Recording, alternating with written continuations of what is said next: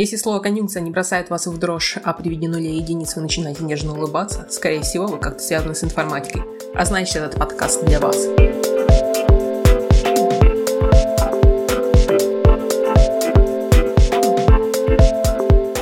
Всем привет, я Мария, и я учитель информатики.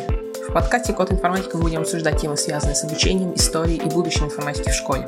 Мы поговорим с учителями и экспертами в данной области, а также попытаемся выяснить, как учить детей, не представляющих жизнь без смартфона. Подписывайтесь на подкаст и на группу ВКонтакте «Код информатика», где вы найдете немного мемов, немного теории и немного интересных фактов. Также, если у вас есть вопросы или вы хотите стать участником подкаста и поделиться своим опытом, пишите нам в сообществе ВКонтакте.